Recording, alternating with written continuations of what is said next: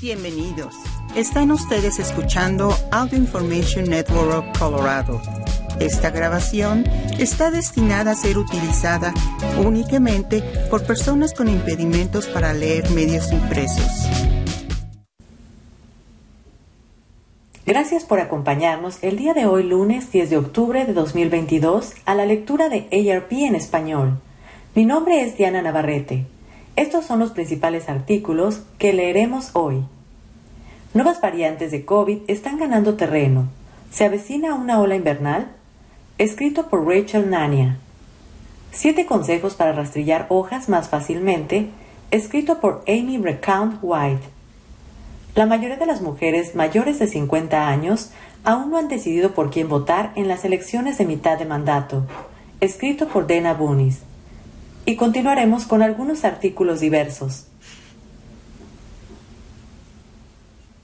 Salud, enfermedades y tratamientos. Nuevas variantes de COVID están ganando terreno. ¿Se avecina una ola invernal? La proporción de casos en Estados Unidos causados por subvariantes de Omicron, incluidas BF7, BA4.6 y BA2.75, están en aumento BA5 de Omicron sigue siendo la subvariante dominante del coronavirus que circula en Estados Unidos, pero algunas nuevas cepas están aumentando y los expertos siguen de cerca su potencial de afectar el progreso que se ha logrado desde el aumento del invierno pasado a medida que llegamos a otra temporada de clima frío.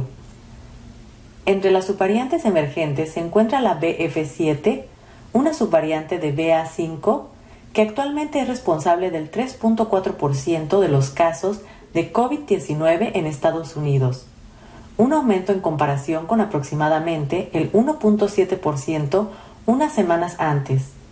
Otra es BA4.6, también descendiente de Omicron. Está detrás del alrededor del 13% de las infecciones en el país. Y por último, BA2.75, otra variante derivada de Omicron que actualmente tiene una pequeña presencia en Estados Unidos con alrededor del 1.4% de los casos de COVID-19. Es demasiado temprano para saber cuál o si alguna de estas cepas de Omicron aumentará hasta convertirse en la versión principal del virus, dice el doctor Amesh Adalja, académico senior del Center for Health Security de Johns Hopkins. Todos están compitiendo entre sí y no está claro cuál será la dominante. Tampoco queda claro si las nuevas variantes desencadenarán una nueva ola de enfermedades este invierno, como hemos visto en el pasado cuando aparecieron Delta y Omicron. Andrea García, vicepresidenta de Ciencia, Medicina y Salud Pública de la American Medical Association, dijo hace poco que el Reino Unido parece estar próximo a una ola de otoño, la cual puede estar impulsada por nuevas subvariantes de Omicron y los expertos dicen que Estados Unidos puede ser el próximo, dijo García. Las vacunas de refuerzo podrían mantener bajas las hospitalizaciones. Todavía hay mucho que no sabemos sobre las nuevas subvariantes y el impacto que podrían tener, dice la doctora Sabrina Asomou, catedrática Dr. Louis W. Sullivan, profesora de medicina en la sección de enfermedades infecciosas de la Facultad de Medicina de Boston University, pero los investigadores están monitoreando algunas características preocupantes. Por ejemplo, BF7 parece tener lo que los expertos llaman una ventaja de crecimiento, lo que sugiere que puede ser más transmisible que otras variantes, dice Asomou.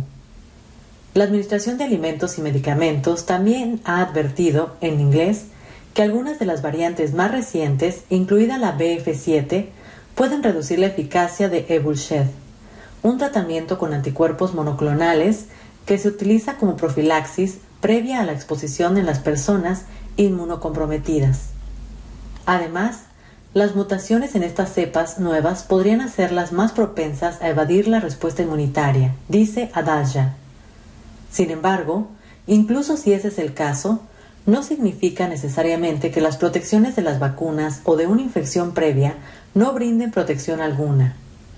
Las vacunas a las que hemos tenido acceso hasta ahora han ayudado a reducir el riesgo de hospitalización y muerte en muchas personas, independientemente de las variantes que están circulando, señala a dicha SA.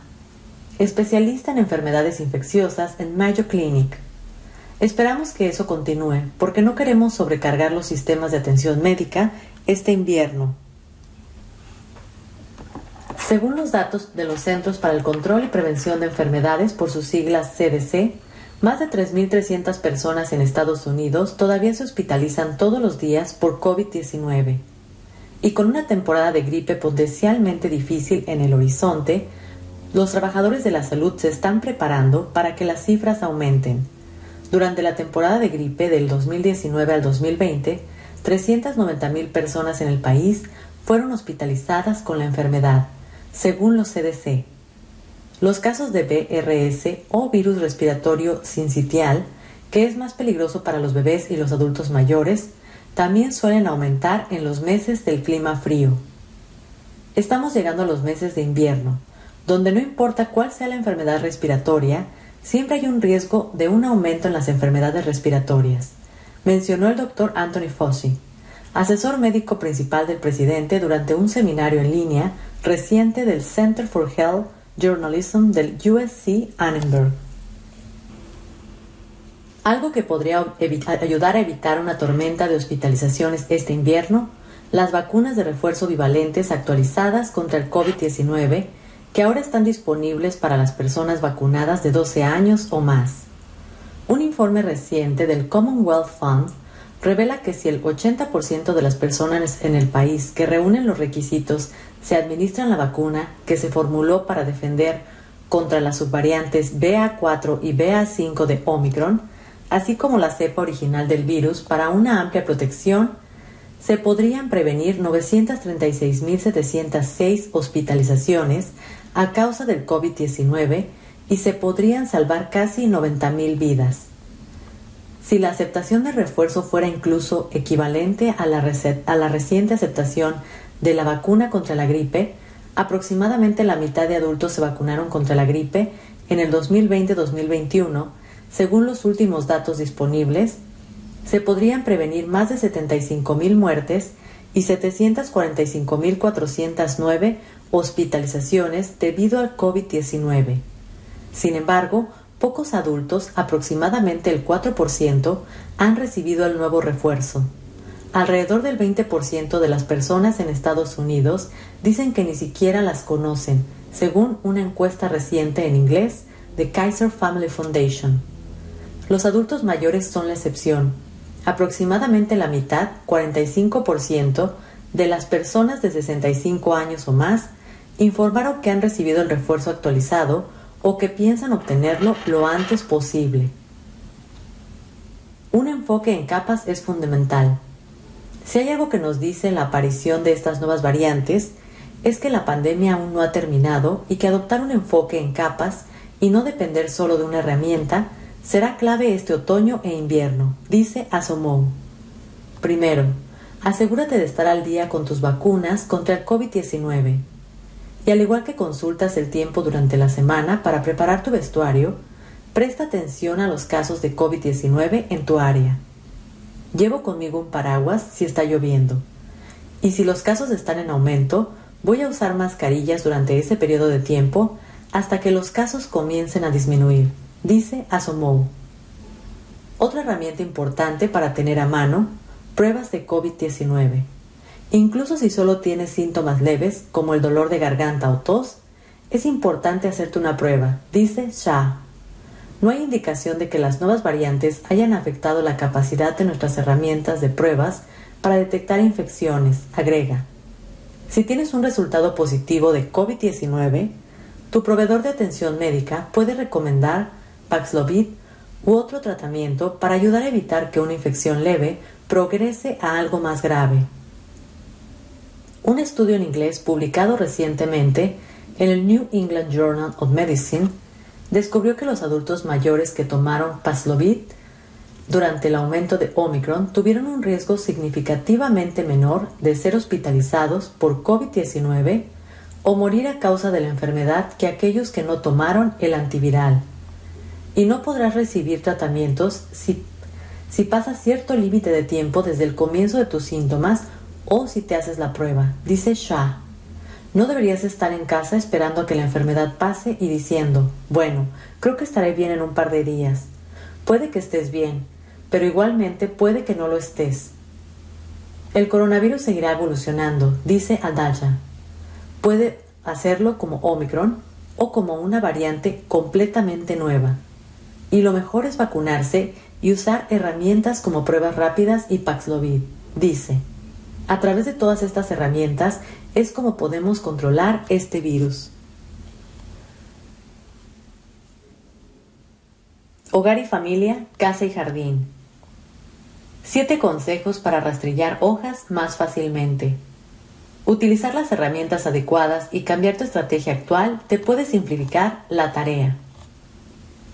Quizá el otoño nos traiga una agradable brisa fresca, pero para muchos propietarios de viviendas también significa que se aproxima una tarea ingrata, la, recoger, la de recoger las hojas caídas. Las hojas de roble, arce y olmo cubren el césped con sus intensos colores otoñales y llegan hasta los canteros. En algunos vecindarios puedes rastrillarlas hasta la acera para que las recojan. En otros sitios hay que reembolsarlas o colocarlas en recipientes para que las recojan los servicios locales de residuos de jardinería. En los demás lugares, los pueblos y las ciudades exigen que se lleven a un vertedero o a una zona donde se convierten en abono. Si bien se suele pensar que las hojas muertas son un estorbo y se intenta recogerlas enseguida, muchos expertos ahora recomiendan Reutilizar las hojas caídas para proteger las plantas y los animales, incluidos el césped, las mariposas y los pájaros. Las hojas muertas contienen una rica materia orgánica, minerales y nitrógeno, así que una capa ligera de hojas puede aportar abono al césped. Algunos expertos recomiendan triturarlas con un cortacéspedes triturador para que las hojas se descompongan más rápidamente. El resultado puedes necesitar menos abono, por lo que habrá menos contaminación en las aguas locales. Las hojas convertidas en abono también ayudarán a conservar la humedad del suelo. Estas son algunas otras tácticas oportunas para el otoño. 1. Planifica con antelación. Por razones de eficiencia, espera a rastrillar hasta que hayan caído todas las hojas. También debes evitar rastrillar en los días ventosos ya que las hojas se esparcirán por todo el terreno. Divide el jardín en cuadrantes u otras secciones y trabaja de una por, por vez. 2. Elige el mejor rastrillo para ti. El mango debe ser lo suficientemente largo para, como para que no debas encorvarte al rastrillar, ya que podría causarte dolor de espalda y de hombros. James White, subgerente y comprador de Merrifield Garden Centers, en Fairfax, Virginia, recomienda elegir rastrillos con mangos de madera lo suficientemente delgados como para que cualquiera pueda sostenerlos, incluso quienes tengan problemas de prensión o en las muñecas. La madera tampoco transmite tanto las vibraciones, explica. A algunas personas les resultan incómodos los rastrillos de aluminio o plástico por ese motivo. Consulta la barra lateral más abajo para leer sobre los rastrillos. 3. Viste ropa adecuada. Usa guantes para evitar que se te formen ampollas en las manos, además de pantalones largos y mangas largas para evitar rasguños y otras posibles lesiones. Las gafas de sol impedirán que el polvo y las partículas de las hojas lleguen a tus ojos. 4. Rastrilla hacia una lona. Si tu jurisdicción tiene un programa para recoger las hojas en la acera, Puedes llenar a medias o por completo una lona con poco costosa, según la fuerza que tengas y la cantidad de personas que rastrillen, y luego arrastrarla hacia la acera, donde aspirarán las hojas sobrantes, por lo general para usarlas como abono en otro lugar. También puedes utilizar la lona para transportar las hojas a una pila de abono en el jardín trasero o para esparcirlas debajo de los arbustos. 5. Utiliza bolsas de papel biodegradable para abono o bolsas reutilizables para hojas. Muchos consumidores prefieren evitar crear más residuos plásticos en el medio ambiente, señala White. Puedes encontrar bolsas biodegradables para abono en la mayoría de las tiendas de artículos para el hogar y el jardín o invertir en unas bolsas resistentes y reutilizables para residuos de jardín que te permitan transportar fácilmente las hojas y luego doblarlas y guardarlas para la próxima vez. Muchas tiendas de artículos para el hogar y el jardín también venden embudos para mantener las bolsas abiertas mientras las llenas. También puedes utilizar palas manuales para transportar las hojas de las pilas y colocarlas fácilmente en las bolsas de papel. 6. Utiliza un soplador de hojas. Muchos propietarios aprecian la comodidad que ofrece el soplador de hojas liviano, mientras que otros no toleran el ruido. Los sopladores de hojas están ahora regulados y prohibidos en algunas zonas, así que averigua las leyes locales antes de comprar uno. Sin embargo, ten en cuenta que la mayoría de los sopladores que funcionen con gasolina también emiten monóxido de carbono y otros contaminantes atmosféricos perjudiciales que contribuyen al cambio climático. Otra opción son los sopladores de hojas eléctricos, tanto con cable como con batería recargable. 7. Deja las hojas sobre el césped. Hay infinidad de insectos esenciales, polillas, mariposas, caracoles y arañas, que necesitan hojarasca para sobrevivir y madurar. Casi todas las mariposas, excepto las monarcas, pasan el invierno en tu jardín, ya sea como huevos, orugas, crisálidas o adultas, según la Sexer Society, que promueve la conservación de las mariposas y la biodiversidad. Sin embargo, si deseas ayudar a estos animales, no tritures las hojas, ya que las cuchillas las destrozarán. En cambio, rastrilla con suavidad para arrastrar las hojas hasta una esquina trasera en el jardín, o distribúyelas debajo de los arbustos o sobre los canteros de plantas perennes. Las hojas que se convierten en abono alimentarán el suelo y refugiarán a las mariposas y otros animales durante el invierno para garantizar su abundancia en la primavera. Sabemos que el 96% de los pájaros que tenemos en el jardín dependen de los insectos como principal fuente de alimento para sus crías cuando llega la primavera, explica David Misewewski, naturalista de la National Wildlife Federation. Así que si eliminas todas las hojas caídas del jardín, que son el hábitat natural de esos insectos, lo que haces básicamente es eliminar el recurso alimenticio para la nueva generación de aves. El rastrillo ideal para la tarea y para tu cuerpo. No todos los rastrillos son iguales, señala James White, subgerente y comprador de Merrifield Garden Centers en Fairfax, Virginia. Debes asegurarte de que el tamaño del rastrillo se adapte a lo que necesitas, sugiere White, que lleva 22 años comprando herramientas para centros de jardinería. Recomienda tener en cuenta la fuerza de la parte superior del cuerpo, de los hombros y de los brazos. Si bien los rastrillos grandes con cabezales más anchos pueden recoger más hojas con mayor rapidez, también pueden causar una tensión excesiva en los hombros y la espalda si rastrillas una zona grande. Si has usado el mismo rastrillo durante décadas, tal vez deberías considerar la posibilidad de sustituirlo por uno mejor. White suele recomendar el Flex Rake, de fabricación nacional que tiene un diseño liviano y clásico. También puedes considerar las recientes innovaciones de diseño. Por ejemplo, el rastrillo Ergier Shovel, que tiene un asa en forma de D que se extiende desde la mitad del eje, además del mango del extremo. Al sostener ambos asideros puedes hacer más palanca y reducir la tensión en el resto del cuerpo. Sus resistentes dientes de acero permitirán trabajar fácilmente sobre la hierba y además es liviano. Otros rastillos pueden tener agarraderas antideslizantes y acolchadas para poder sujetarlos con comodidad para las manos y las muñecas. Algunos rastrillos ahora incluyen mangos retráctiles, como el rastrillo ajustable de Jardinier, con cabezal extensible de 7 a 23 pulgadas. Quizá puedas considerar tener varios rastrillos para situaciones diferentes.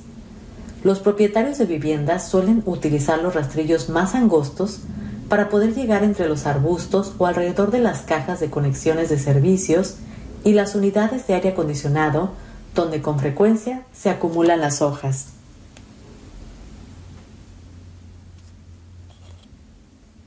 Política, gobierno y elecciones.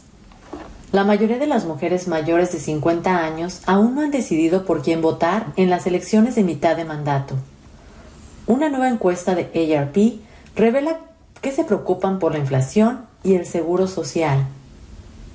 Los candidatos en las elecciones de mitad de mandato de noviembre todavía tienen tiempo de convencer a las mujeres mayores de 50 años de que voten por ellos.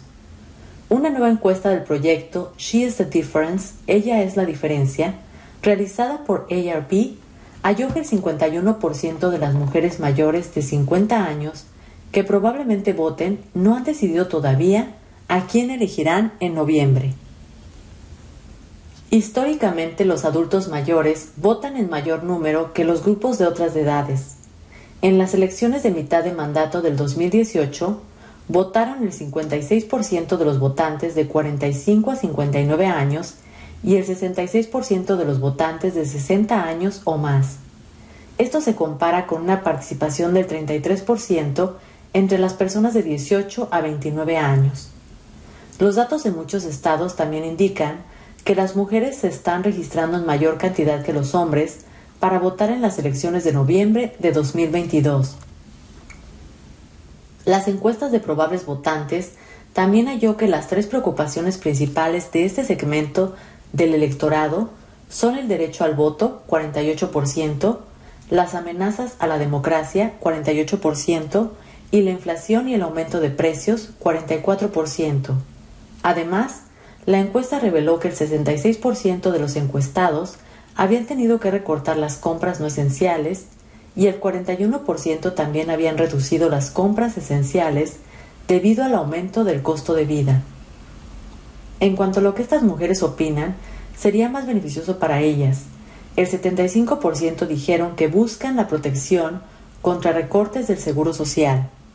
El 66% mencionaron precios más bajos en los alimentos.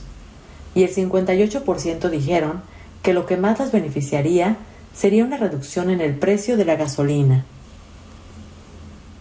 Las mujeres mayores de 50 años representan a uno de cada tres probables votantes, y más de la mitad dijeron que no han decidido todavía por quién votarán, dijo Nancy Limont, vicepresidenta ejecutiva y directora de activismo legislativo y compromiso de ARP. Eso les da a los candidatos una gran oportunidad de escuchar a este importante grupo de votantes y abordar sus inquietudes sobre una gran cantidad de problemas. La encuesta, encargada por ARP, entrevistó 800 mujeres y 400 hombres mayores de 50 años entre el 6 y el 13 de septiembre como parte del proyecto She is the Difference, que explora las inquietudes y prioridades de las mujeres mayores de 50 años. El sondeo se llevó a cabo por teléfono y por mensaje de texto, y estuvo a cargo de un equipo de encuestadores republicanos y demócratas. Tienen un margen de más o menos 3.5% para las mujeres votantes. Según el Center for American Women and Politics en Rogers University, se estima que en los últimos años se han registrado 10 millones más de mujeres que de hombres para votar. Dicho centro también halló que las mujeres han votado en mayor número que los hombres en todas las elecciones presidenciales desde 1960. Las personas que deciden aún están indecisas. Los expertos de ambos partidos políticos coinciden que es probable que las elecciones de 2022 se basen más en las preferencias partidistas que en los asuntos de interés.